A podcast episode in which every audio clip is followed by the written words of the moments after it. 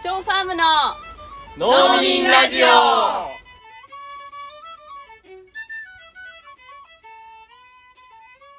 皆さんこんにちは。ショーファームの農民ラジオ第4回始まりました。ショーファームの農民ラジオは1000年続く農業をビジョンに神奈川県横須賀市で農業を営むショーファームの翔子翔と農園の仲間たちが一旦農業の話題を封印してフェミニズム環境問題社会正義など政治的な話題をでもやっぱり農業についても語り合うポッドキャスト番組です。というわけで聞き手役のえみです。翔子です。翔です。はい。で前回はえっ、とこのポッドキャストシーズン1の横断のテーマですね。になっている、うん。ペイットフォワードというショーファームの新しいプロジェクトについてお話ししました。で海外でねこういう事例があるよみたいな話もしていったんですけども。どうでしたか？このシーズンのテーマに入ってみて。あでもその前回の内容とかねもうみんなからすっごいエミさんの報告が楽しかったって。いやすごいよ。え2あれはもう3人ですよねそれ。いやいやいやいや。い。しかもめっちゃ内輪の人たちのフィードバックですよねそれ。スタッフの方ですよいやね。いやいや。でもやっぱりさ、うん。そのなんか英語の内容をリサーチしてくるっていうこと自体がちょっとできないもんね。いやいやこれはもう普通にこれだけで卒論だよね。いやい論文修論。いけるかもしれない。うん。俺の卒論超えたね。卒論先生に書いて俺の卒論はそうそう先生。先生こんなんでどうでしょうか。うんここをこうした方がいい。先生こんなんでどうでしょう。かここをこうした方がいい。あできました先生。これでどうですか、うん、ここをちょっと変えてきたできましたって感じですありがとうございます。褒めて伸びるタイプなんでよろしくお願いします。いや本当ありがとうご素ざい晴らしい素晴らしいですようん。これは本当に。はい。で、まあ、今回はさらにこのペイトフォワードのプロジェクトについて、まあ、ついてというかその周りのねさまざまなこうあのことについて深めていこうかなと思っているんですけれどもえっと結構このプロジェクトの説明の中で私たち公平っていう言葉をよく使ってるんですよね。うん。でペイトフォワードは農園から公平な社会を実現することを目指すプロジェクトです。みたいな感じで定義してるんですけど公平って、まあ、分かるようでちょちょっと分からないなと思いましてうん。ここからちょっと深めていくのがいいかなと思ったんですけど、ちょうんうん。っといきなり聞いてもいいですかね。公公平っていうのはうん。何ですかねまあやっぱ公に平らになる まあそういうの字ですよねこういうのはね。字はそうですね。うん。字はそう字はそうじゃあ詳しいところはしょこさんに。はい。えっと私の理解でよければ、えっと、まあ前回のあのお話もねしましたけれども、あの2000円のっていうお金はお金を持っている人にとっての2000円と持ってない人にとっての2000円って価値が違うよねっていううん。ことをお話ししてちょっとあの公平と平等っていうことをちょっとお話ししてうん。ちょっと公平っていうイメージがあのできたかなって思います。うん。うん。でえっとじゃあ今回はもうちょっと違う言い方をするとすれば、うん。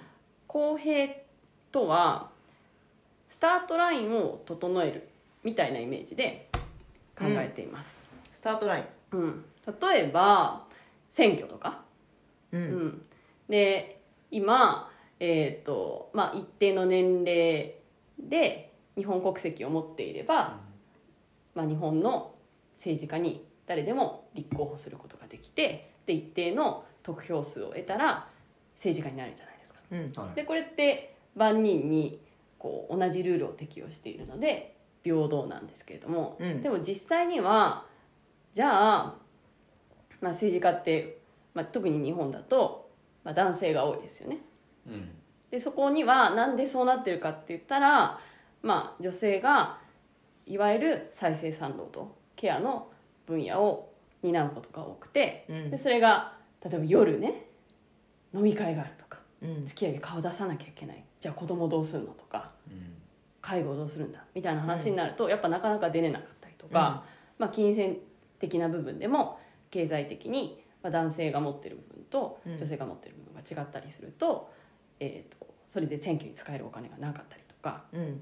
あとはまあこう男性の中のコネクションですね。ボーイズクラブっていうのがあってその男性のコネをコネを使って、まあ、支援をもらって、えー立候補できたりとかうん。推薦をもらったりってことができるのが、まあ、女性の中で、まあ、それが弱いと男性に比べて。ってなると平等な選挙のルールっていうのは実はフェアではない。っていうことで、例えばそういう考えからクォーター制っていうのを導入している国もありますよね。クオーター制。えー、と4分の1を女性にするとかもう女性の議員の数を先に決めちゃうとか、うん。っていう制度は公平性にのっとって作られているうことですかね。まあ、クオーター制やると女性が発言発言しやすくなるとか。あとはそのさっき言った、うんと根回し基盤みたいなのが弱まるとか。うん。まあ、ある一定の数を超えてこないとやっぱりそのマイノリティその数の上で少ないとやっぱりこう発言がしづらくなったりとかうん。あとはステレオタイプ教育とかっていうのがあるんですけども、うん。こうこういう属性はこういうものだっていうステレオタイプがあって、うん。でそれが一定数を超えないとうん。その脅威にさらされてしまうっていうなんか社会心理学のあの調査とかがうん。あって例えば、えー、と女性は、えー数学が苦手だみたいな、多分そういうステレオタイプがあった時に、めちゃくちゃ会場に男性ばっかり男性っぽい人ばっかりで女性がすごい少ない中でそういう試験をやらせると、でうん。そしてこれは精査を精査を、えーこの試験で調べますとかっていうことをバーンって出してうん。テストを受けさせると女性の成績がすっごい下がるんですね。でそれをその教室に例えばある一定数例えば半分とかにしましょう、うん半分女性っぽい人が集まって、うん。半分男性っぽい人が集まってそしてこれは精査を測るものではなくて単なるなんだろうな、まあ、社会的な調査です、みたいな感じでやるとその成績がほとんど変わらなかうったりとか、ん。はい、逆に女性の方が成績が良かったりとかっていうことがあるんですね。知らぬ間にこうプレッシャーっていうかそう抑圧みたいなものが発生してしまっているっていうそうそうそうそう。なのである一定数をステレオタイプ脅威を発生させないだけの数を用意するっていうのは席を用意するっていうのはすごく大事うん。だというような調査が。ありまなんかちょっとクォーターでも不十分な感じするね。すそう4分のね1だけだとね。うん。まあハハーフとか。ハーフ制。あ半分ね。うん。うんうんでもいいそうかもしれないそうそううん。だからそれはなんか人種とかでも同じような結果があるみたいで。うん。なのでアメリカの大学とかだとねうん。あの有色人種の枠みたいなのを決めてたりとかっていう大学もあるみたいですね。ペイトフォワードの場合はこう経済的な格差みたいなところによりフォーカスを当ててうんうん。で、まあ、もちろんその経済的な格差が生まれる裏には抑圧されるグループにいるか、より特権があるグループにいるかによってその経済的な格差にも大きな影響があると思うんですけど資本主義の中ではどれだけ収入を得ることができるようになるかはそれぞれが決めるというかそれぞれの、まあ、まあ自己みたいなね。みたいなうん。うん。みたいなふうに言われているけど、それ自体もうすでに公平ではないわけですよね。どういうあの収入を得る力を持っているかっていうのがスタートラインによって違う、ので。うんあのペイトフォワードのプロジェクトのページとかでも資本主義は必ず格差を生みますって書いてあるんですけど、ここ結構あの説明なくポンと入れちゃってるんですけここ詳しく聞きたいなと思って、うん。これってどういうことなんですか、えっとその資本主義ってそもそもうん。生産手段の囲い込みじゃないですかその生産手段っていうのはうんこう物をこう生み出す手段。例えばうん。農地とかでもいいですけども工場とかもそうですけどもうん。何か物を作る手段を、まあ、囲い込むことによってできているシステムでうん。で生産手段をそうすると囲い込むことによって持ってるグループと持ってないグループにある一つで分けられる、うんうん。で持ってるグループが資本家。持ってないグループは労働者。うん。でまずここで持ってるものと持たないものの差ができますようんうね、ん。で資本主義ってこの拡大するシステムだね。拡大し続けるシステムで。うん。で拡大してこう経済成長し続けなければ、うんうんまあ、死んでしまうシステムなので、うん。まあ、私に言わせれば、まあ、早く死んでしまえと思ってるんですけど。ででどんどんどんどん拡大していってうん。もう地球全部覆ってしまってうん。それでももうもはや拡大する地域もないしうん。市場もなくなって、もはやフロンティアがなくなっても、うん。なお拡大し続けなければならないってなったらうん。もう今度できるのは環境に負荷をかけて環境にコストを押し付けるとか、うん。あとはもう労働者をより搾取して、うん。より安く買いいただくことによってうん。より拡大しようとしていくって利益を生み続けるみたいなね。そのためにこうどんどんどんどんこう周辺のものを踏み潰していく。うん。で資本家の中でも競争していくし。で食うか食われるかみたいな勝負をずっとしてるわけで,、でそれが結局今みたいなスーパー格差みたいなね。うん。例えば1%の人が4割近い世界の資産を持ってたりとか。うん。あとは世界人口の50%の人が2%の資産を持ってるみたいな、うん。もうめちゃくちゃいびつなシステムが今出来上がっているっていうことなんですよね。うん。いびつだよね。すごいよね。うん。しかも日本の中だとこう貧困っていう問題がすごく矮小化されてるっていうかうんうん。いまだにこうみんな中流だみたいなうん。考えを持ってる人がいますよね。そうそうそうそうそう、だからそういう中でなんかそのペイトフォワードにこう例えばちょっと経済的に、まあ、ちょっと苦しいみたいので手を挙げづらいっていう人もいるかもしれないけど、うんもうちょっと手を挙げてもいいような気がするとも思ってる、うんうん。うんうん。例えばあの僕の知り合いがねうん。いやペイトフォワードの企画すごいいいと思ってますみたいな、で一方でつまあそのそんなに所得が高いわけじゃないけども、うん。すごいこうなんていうんですかね、まあえっと、倫理観のあるというか、うん。まあ、すごいそのペイトフォワードに関してものすごく共感してくれて、うん。そんなにお金に余裕はないけど、うん。多く払うコースになろうみたいな、うん。いうことをこう、まあ、パートナーと一緒に話す人もいたりとかうして。ん。あでもむしろあの少なく払うコースも全然検討してもいいのにとかって思いました、うんうんまあなんかそういったことをねうん。もそうだし、まあ、格差ってちょっとまあ目に見えづらいんだけど、うん。やっぱり依然まあその目に見えづらいだけに、うんまあ、格差に対して切り込みづらいというかね、うんそうですね。うん。自分よりもっと辛い人がいるからみたいに思って、うん自分が本来主張してもいい権利を主張できていないうんうん人っていうのがねそうですね。うん多いですよね。特にまあ日本に多いのかな。どうなんだろう、うんうんうん。うん。プロジェクト最初にこうお二人と話してた時にあの結構農園を始めた頃はお二人もいや貧乏でし結たよ。構大変だったと思もう貧乏。本当に貧乏神ついてました。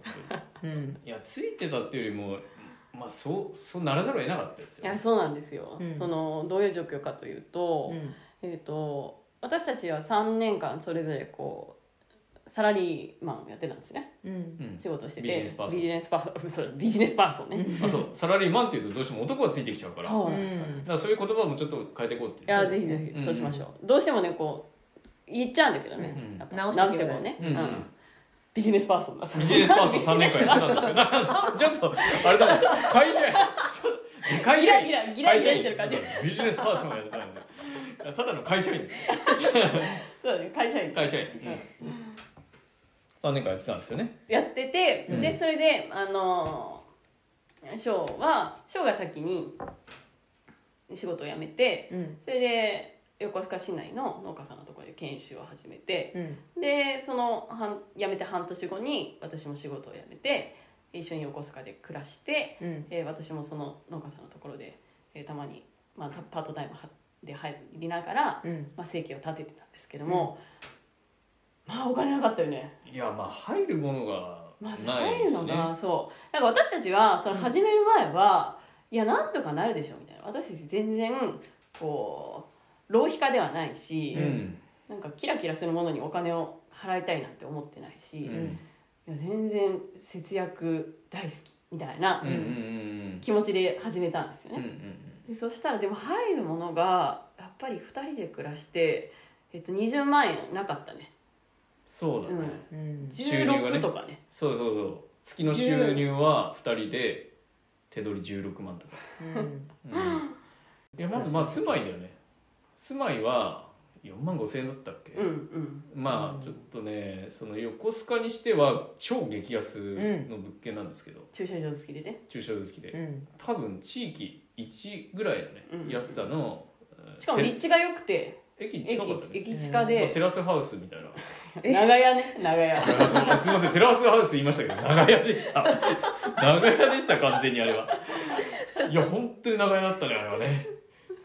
もうなんかねもう本当にドーンと大きい空間の中にうん。薄っぺらい本当に数ミリのベニヤ板で挟まれた居住空間が、まあ、4つぐらいこうあるみたいな、うん。そういうあ、まあ、外見はまあアパアパートっぽいなって感じなんですけど、うん。中入ったら完全長屋うで、ん。もう隣のおじちゃんのお茶をすする音が聞こえるわ。くしゃみの音聞こえるわ、もう本当にねでなんかお風呂に関してはもう本当にこう膝小僧がっちり抱えてちゃんとって入んなきゃいけないぐらい正方形のやつそうそう正方形うん。ちっちゃいやつとかだったりとかね、うん。うん。そう。そこにこう暮らしてたんですよ。うん。で買う買うものといえば、うん。あの私はそれまではなんかヨーグルトとか納豆とか買ってたんですけど、うん。ちょっと買ってるとやばいねみたいな。うんヨーグルトとか納豆とか買えないですよ。うん。やべえみたいな、で私が研修先からもうちょっと捨てるみたいな野菜をいただいてきて、うん。でそれをこう刻んでうん。省吾さんが料理するみたいな、うん。うん。まあ私も料理ちょっとはしましたけどうん。まあそんな生活でしたね。うん。ううん。ん暗くなってきいや車が今でこそちょっとね笑って話せるけたど。そうそうそう。いやいや本当にだから、いや本当に厳しいんだなって分かった、うん。だって俺だってさ、うん。あの友達の結婚式やから行ってくるわっつってうん。省吾さんが「えそれ本当に行く価値あるわけ?」みたいな「それご祝儀3万円でしょ?」みたいな。うん。それ行ってでそのあのその後二次会もある。二次会もあるんだけどさみたいな「うん。え二次会?」みたいな、うん。そんなお金ん？うん言わないけどさ。みたいなそんな感じでもう本当にその人の、まあ、啓示？うん。なんかそういった傾聴もねちょっと。喜べないよね。そう、うん。あうわ来ちゃったみたいな、うん。いう気持ちになっちゃうぐらいマジでマジでやばかったね。うん。で通帳の残高見ても毎月毎月こうマイナスになっていくみたいうん。な、その時家計簿つけてたんですよ毎月、うん。やっぱねなんだかんだこの月は前年の所得に基づいた税金がかかってきたりとかうん。あとは、車検が来たりとかやれなんなんとか税みたいなとか、なんかね、まあ、結婚式のそのお金もそうだし毎月やっぱ出てっちゃってうん。でも20万ぐらい出てくるんですよ必ずは。うんうん。で16万の手取りに20万出てってうん。完全みたいな。そうなんだよね。日々のあまあこう固定的な支出うん。だけではなくてこう突発的に出るようなねうん。こうえっ、とな市民税とかあと健康保険とか、うん。車検とかっていうのがこう数えていくともうやっぱ6とか7とかあって、うん。こう2ヶ月にいっぺんは、まあ、そういう大きい10万単位とかのうん。出費があるともうとてもやっていけないなっていうのを実感しました、うん。だからもううちの実家に駆け込んでね美味しいもん食べさせてもらったよね本当にね。週に1回。そうだね、うん。向こうもね翔くんの両親もこううまあ詳しく。すうすねそうそこうあまあすっげえ貧乏なんだろうなっていうの分かってたからでもうんまあ直接言うわけにもいかないから、うん。まあ週に1回はうちに来た来て夕ご飯食べてったらみたいな、うん。でその時にめちゃくちゃこういいもの食べさせてくれたりとかうんちょっとこうお土産つけてもらったりとかね。そうそうそうお惣菜の残りを包んどいたからね。うん。みたいな、っうん。ていうのでね。暮らしてたよね、うん。あとなんか私がすごい辛かったのはやっぱりこうどの活動をするにもこの社会だとお金がかかるんですよ。そうですよね。友達に会いに行くとか、あとはなんか楽しそうなイベントがあるとか、うん。行きたいんだけど絶対お金がかかる、うんうん。でそうなるとなんか常に今私のこの行動にいくらお金がかかるんだろううんみたいな、あ1000円出てっちゃった。うん。みたいな、うん。なんかそういうずっと計算をしてて、うん。ずっとお金のことを考えてるとなんていうのかな。目の前が灰色に見えてくるんですよ。うん。この感覚だよね。なんかねうまく笑えなくなっちゃうんですようんうね、ん。ですごい辛いっていうことをもう身に染みて感じました、うんうん。うん、暗い気持ちになったね。暗い気持ちになった。らうん。本当に大変だと思う。うん。そういう時に公平性だったりとう、か、うん。社会の仕組みによって、まあ、自分たちがこういう状況に置かれているのかもしれないみたいなことって考当え時は考えられないよね。うん。うん。この社会のせいだみたいなそういうエネルギーはちょっと出なかった。ないよね。もううん。自分で望んでこういう農業っていうね、うん。まあ、そもそもお金にならない仕事を選ぼうとしてるんだからうん。それはもう自分の責任なんだうん。みたいな風にすごい感じてたようね。ん。けどやっぱりねその今考えればその公平みたいなところで言うとね。うんうんうん。うん。そもそもその農業っていうものの価値がすごく低くこう置かれてるっていうことにもねね。すごく問題があるわけうで、ん。うん。そういう社会の仕組み自体にうん。こうもっと切り込んでいくうん。ような視点を持ってたらよかったなって。まあ気持ちに余裕がないとそういうことはねなかなか考えられないんですよそうですよね。ね。本うん。当にわかります。うん。ペイトフォワードの中だとこの再分配っていう言葉をあの使ってるんですよね。この農園の中で再分配をしてみる。することを試みる。というプロジェクトっていうふうになっててでもそもそも再分配ってどういうことなのかっていうとおそらく国が国民から税金を集めてそのお金をこう富を分配していく社会保障とか支援策とかに充てることで、あの富が集中しすぎないようにしていくっていう考え方なのかなと思うんですけどまあこの考え方で言うとあの再分配って国がやっていく責任があるっていうことになるかなと思うんですね。うんでもペイトフォワードはここれをこう国に頼るのではなくあの自分たちのコミュニティ今日の場でやっていこうっていう試みだと思うんですけど、うん。でこれをこうあの考えた時に自分の中で一つ疑問があって、うん。そういうこう再分配が本来こう国の仕事であるっていうふうにするならば、うん。私たちが何かまあすごく小規模だけれども、うん。それをこうやることによって、国がもっと改善していくっていうことをこう妨げてしまうんじゃないかなっていうのをちょっと疑問として思ったんですよ。うんうんこれはお二人はどう思ってますか？うんいやまさにあのいい指摘だと思います。ただまあ本当にその通りで本当は国がもっとやんなきゃいけないことを、うん。なんで私たちがやんなきゃいけないんだみたいなところももちろん、うん。まあ、意見としてはあるうん。しかしながらやっぱり私たちは国に全てを期待してはいけないと思うんですよね。うん。っていうのも結局国が全てをいい方向にうん。決めてくれて私たちはその政策に乗ってればいいみたいなね。うん。いい政治家を選んでその人たちが再分配をがっつりやってくれればいいっていうふうにうん。期待してしまうとうん。結局そのコミュニティのフェーズとして本来個人があってうんそして共有の共の共助まあ共があってうん。コミュニティがあってそして本来国がある公があるうん。んだけれどもそうすると公の部分が今ごっそり抜けていてうんうん。その個人か市か、まあ、あとは会社とかねプライベートな部分か、それか国かっていう二択になっちゃってる状態なんですよね。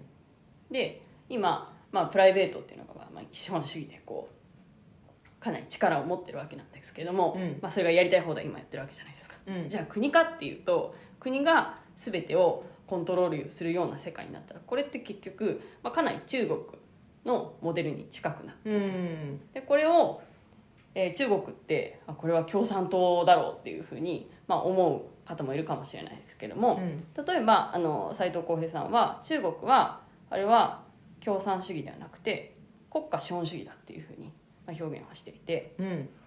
あの人申請の資本論のサイトあそうですね。はい、でえっ、と斉藤さんの、えーゼロからの資本論」っていう最近出た本の中で、うん。まあ、すごく分かりやすく書いてあったのが結局国家をいきなり強い国家が出てきて私たちを良くしてくれる。私たちの社会を良くしてくれるっていうことではなくて、うん。まず前提に私たちのコミュニティがうん。健全で、まあ、強い顧問が存在していることが前提条件なんだと。うん。そっちが前提なんだ。でそこがまずできていてうん。それがあった上で今日が作り上げた国家であらねばならないっていうふうに表現をしてるんですね、うんうんで今私たちがやろうとしているのはその今日の部分を強化していくような取り組みなんです、なるほど。で最終的にそういう今日がたくさんできていってそれがこう積み上がっていって全体の形として国家が存在しているっていう形にしないとうん。国が全てやってくれるうん。っていう形は、まあ、中国型の国家資本主義。もしくは 国は全然タッチしないで、うん。まあ、もう資本主義だけが残って、うん。企業がやりたいことだけをやっていくっていうような、まあ、どちらもディストピアですよね。うん。で私たちが生き残っていくためにはこの今日の部分を強くしていかなければならないということで、えー今回この小さなコミュニティで再分配を行うという取り組みをしています。なるほど。でもそういう今日がいろんなところでポコポコできるっていうのはすごいいいよね。うん。でそういうふうにこう会ってもらいたいしねなんかまあペイトフォワードを全国各地でやってくださいっていうわけでも全然ないんですけどただまあ真似してもらっても全然いいと思うしうん。うん。改良してもらってももちろんいいと思うし、まあ、なんかそういったそういううコミュニティ作りみたいなのがやっぱりあっていいと思うな。うんうんうん。さっきの翔子さんの話にちょっとつながると思うんですけど、うん。最近私が読んだ本で松村慶一郎さんっていう、えー社会人類学者。うんの、えっと「後ろめたさの人類学」っていう本があって、うん。私このけこのこの本が結構好きだったんですけど、うんその中で言ってることがあの私たちは国家と市場経済のルールの中で生きていると。でもこう市場と国家だけに頼っていると人と人が分断されて不均衡が覆い隠されていくっていうふうに言っていてこれがなんか今翔子さんが言ってくれたこととつながるなと思って聞いてたんですけど、うんうんうんなんかこう、まあ、国家と市場経済のシステムに乗っていくと全てがこうアノニマスにうん。誰からの分配なのかとか見えない状態で、ね、うん。匿名なね。そう。で市場経済もお金を介して何かを交換しているので、うんうん。全てがアノニマスに行われているんだけど、まあ、もっと昔の社会って人と人とのつながりがあ,、ったから、うん。誰からこう恩を受けてるのかとか、うん。うん誰からもらったものなのかとうんうんかっていうのが結構見えてて、そういうつながりってすごい面倒くさいことなんだけど、うん。